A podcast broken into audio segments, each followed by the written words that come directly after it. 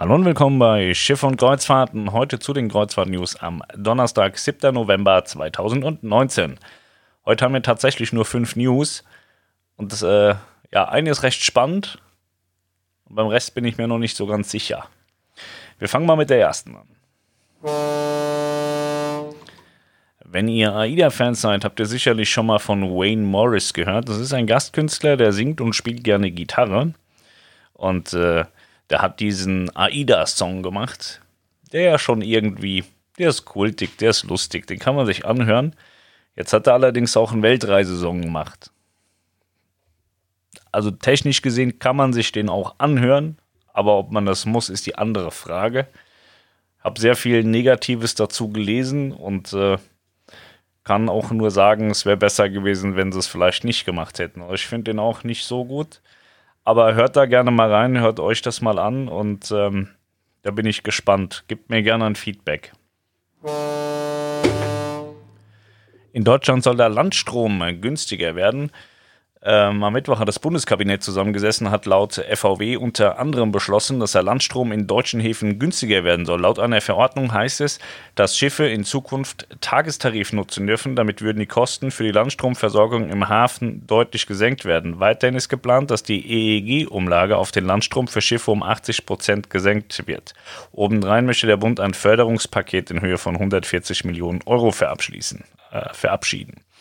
Ja, es war bisher so, ich habe das technisch nie ganz verstanden, aber wenn jetzt in Hamburg ein Schiff am Landstrom lag, dann war der Strom irgendwie zwei, drei Stunden bezahlbar und danach ist er so exorbitant teuer geworden, dass die Räder gesagt haben, nee, das machen wir nicht mit, dann nehmen wir die drei Stunden den Landstrom und dann stellen wir auf die Maschinen um.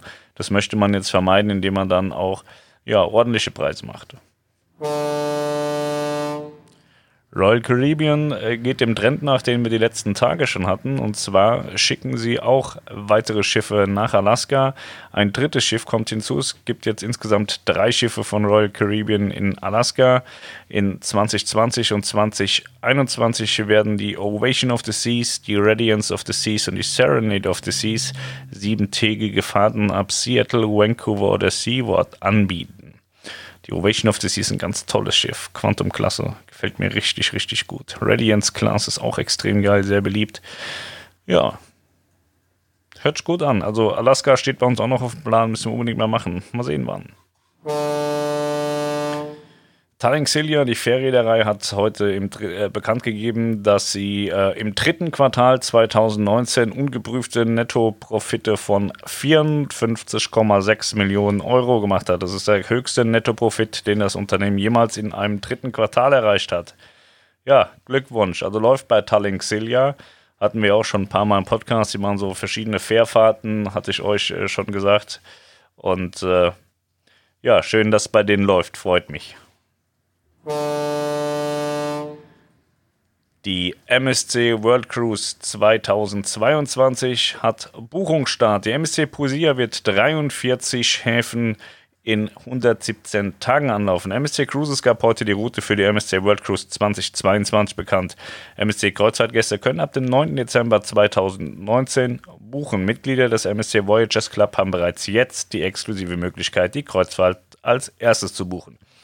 Hier möchte ich euch sagen, Melanie ist ja ein ganz großer MSC-Fan und äh, ist jetzt hier bei, bei äh, Niklas in der Lounge der absolute MSC Voyager Club-Experte. Wenn ihr Bock habt, bei MSC Clubmitglied zu werden, meldet euch gerne bei Melanie, die freut sich da tierisch.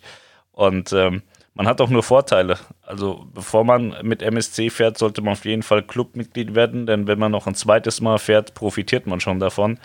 Ähm, das nur mal so nebenher. Also wenn ihr mal irgendwie die Absicht habt, äh, MSC ausprobieren zu wollen, dann geht auf jeden Fall in diesen Voyager Club. Der hat extrem gute Vorteile. Und ihr habt den ganz großen Vorteil bei MSC, die matchen euch alles, was ihr jemals irgendwo an Kundenprogrammen hattet, sei es äh, Reederei-Kundenprogramme oder auch Hotel-Kundenprogramme, die werden auch gematcht. Ja, was macht die MSC Posier? Die geht auf Weltreise, die Schätze Südamerikas zwischen Ozeanien, Orient und Okzident. Und äh, ist eine ganz coole Sache. Es sind einige Sachen dabei, ein Getränkepaket ist mit bei, verschiedene Landausflüge sind mit bei. Ähm, kann man eigentlich so viel nicht falsch machen, wenn man mal so eine Weltreise machen möchte. So, das waren heute auch schon tatsächlich die News für Donnerstag, 7. November 2019. Ähm, ja, sind knapp fünf Minuten. Jetzt sind wir bei fünf Minuten. Äh, morgen äh, wird es wahrscheinlich keinen Podcast geben. Muss ich mal gucken. Kommt drauf an, wann wir wegfahren. Morgen gehen wir auf MSC Grandiosa äh, nach Hamburg und äh, verbleiben dort bis Sonntag. Äh, vielleicht fahren wir ein bisschen später, dann mache ich noch einen Podcast, wenn morgen nochmal richtig die Hütte brennt und da ein paar News reinkommen. Ansonsten würde ich sagen, ähm, machen wir auf jeden Fall am Sonntag unseren MSC Grandiosa Livestream und generell Livestream. Ja, wir vermissen euch da schon sehr und äh, ihr uns auch, habe ich gehört. Deswegen machen wir am Sonntag auf jeden Fall einen Livestream. Gibt es dann auch wieder für euch als äh, Podcast, falls ihr nur zuhören möchtet. Ja, und dann äh, würde ich sagen, ich wünsche euch äh, heute einen wunderbaren Tag, schönen Abend, einen ganz tollen Freitag, falls wir uns nicht hören, schönes Wochenende und dann sehen oder hören wir uns am Sonntag. Macht's gut, bis dahin, tschüss.